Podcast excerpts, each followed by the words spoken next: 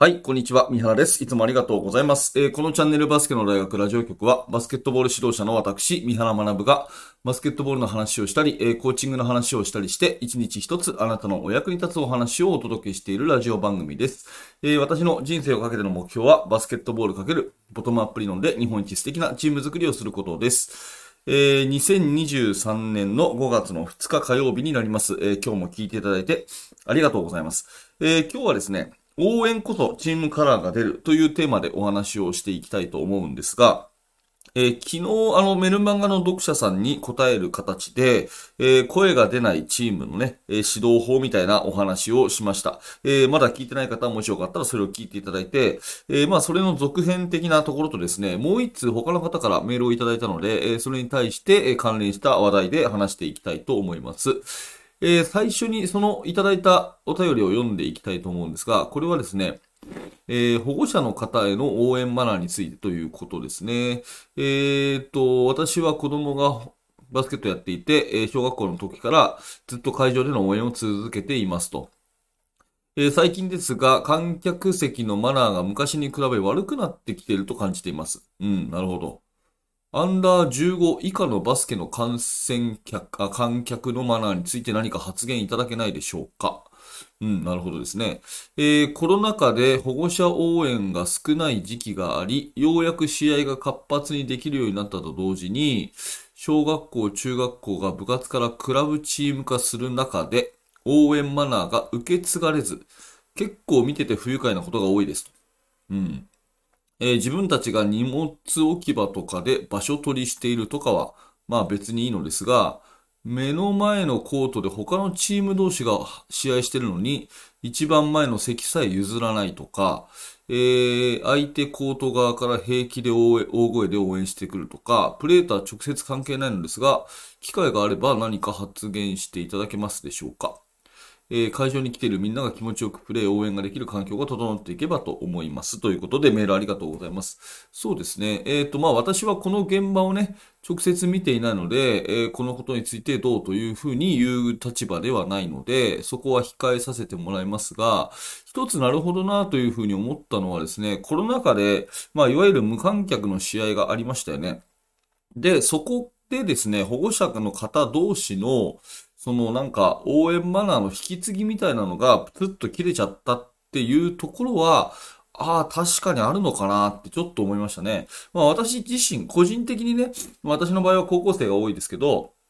その保護者の方が観客として来るようになっていただいて、マナーが悪くなったな、昔に比べてコロナ時代の前に比べてマナー悪くなったなって感じることは正直ないんですけど、まあ確かにその、毎年ね、えー保護者会の方で各チームがね、えーぜひ応援に行きましょう、楽しいですよとね、で、応援に行くときはね、あの、わかんないけど、例えば車では来ないようなルールになってますよとかですね、えーゴミは持ち帰りですよとかですね、まあいろいろもろもろありますよね。で、そういうものがこう、保護者会同士で引き継がれていかなくなったっていうところは、確かにそのコロナのね、影響であるかもしれないなというふうに思います。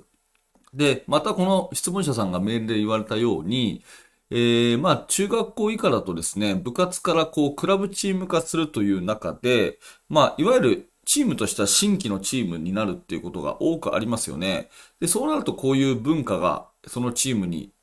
ないというか、ゼロから作っていかなきゃいけないっていうところで、えーなるほど、新しい時代のね、そういういろんな諸問題があるのかなというふうに、えー感じました。はい。ということで、えー新しい気づきをいただいてメールありがとうございました。で、私が今日これを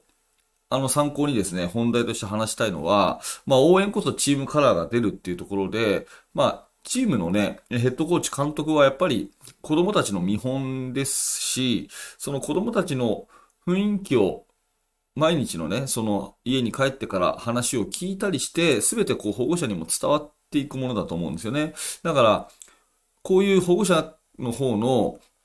応援だとかが、まあ、時代の流れでね、えーそのマナーが引き継がれにくい状況とか、そういうこともすべて、やっぱり私たち指導者は頭に入れておかなきゃいけないなっていうのが一つと、あとは、試合に出る子、出ない子って考えると、部員数が多くなればなるほどですね、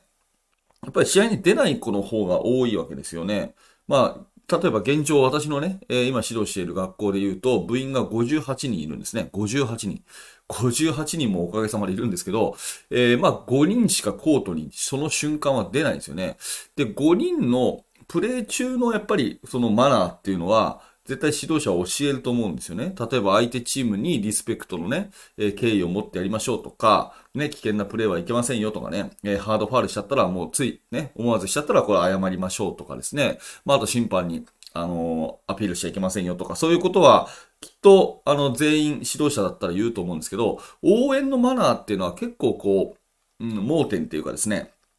あんまりこう、指導しなかったりしませんかってことを今日の放送では投げかけたいんですね。うん。例えばベンチでですね、拍手をするタイミング。うん。拍手をすべきでないタイミング。そんなところとか、どういう声掛けがいい、悪いとかですね、こういう声掛けはやろう、こういう声掛けはやめようとかですね。そういうような話って、あんまりしなかったりするんですよね。やっぱりコート上の5人がいかにうまくプレーするか、それから5人がですね、えー、マナーを守ってプレーするか、ルールを守ってプレーするか、その5人がっていうところが、私たちの指導者としては、当然ね、えー、本業なんだけれども、よく考えるとですね、そのたった5人しか試合に出ないところに対して、残り53人は試合に出ない。その人数の方が多いわけですよね。ベンチで座ってるこの人数、ベンチのね、反対側にいる応援席の方の人数の方が、コート上の5人より多いチームがほとんどなんですよね。ということは、その大多数の子たちへのやっぱマナー、応援っていうのはこうだよねっていう指導って結構重要じゃないかなって私は改めて今日思ったんですね。で、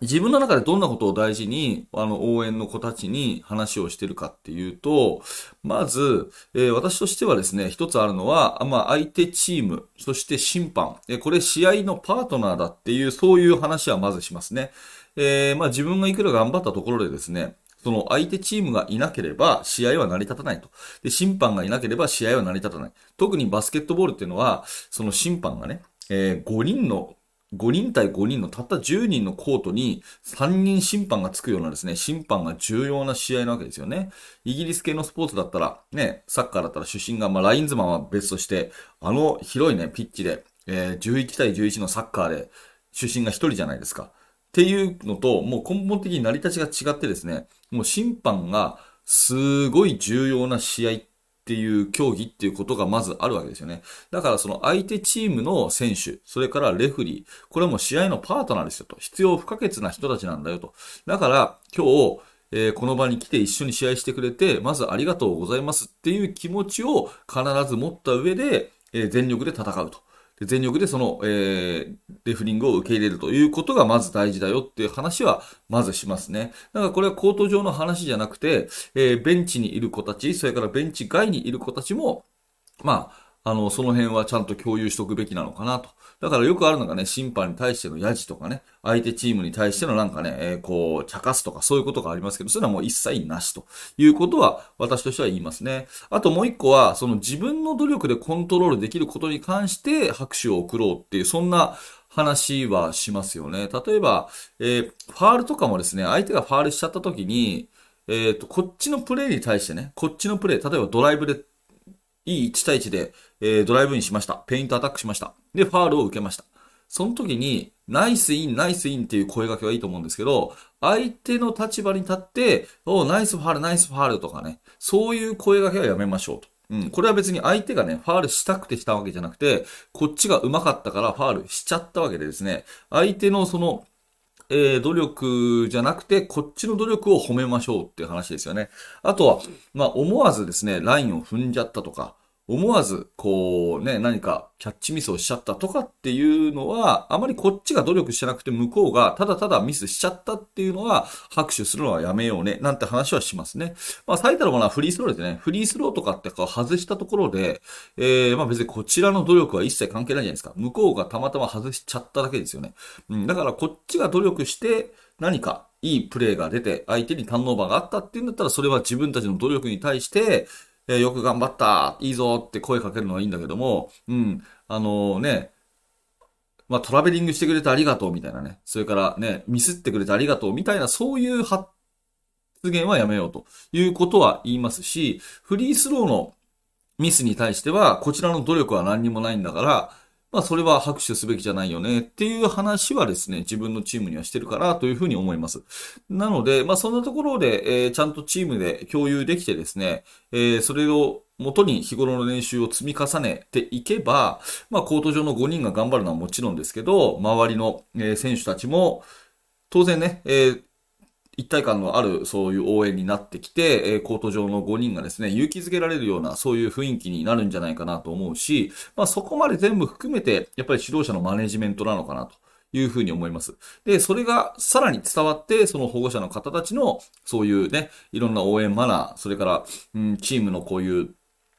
なんていうかな、引き継がれるべき、まあ、伝統みたいなものになっていくので、やっぱりこの辺は非常に重要なのかなということでですね、えー、改めて応援ね、応援席、応援にこそチームカラーってのは出るので、ここは大切ですね、という、そんなお話でございます。はい。ということで、えー、今日もね、えー、聞いていただいてありがとうございました。このチャンネルはいつもこういった感じでバスケットボールの話をね、いろいろしております。えー、毎日毎朝放送してますので、よかったらチャンネル登録をして、えまた明日の放送でお会いしましょう。はい、えっ、ー、と、冒頭読み上げたようにですね、メルマガの読者さんには、えー、質問に答えたりとかしてますので、もしよかったら下の説明欄からメルマガの登録よろしくお願いします。えー、YouTube メンバーシップの方でも、え、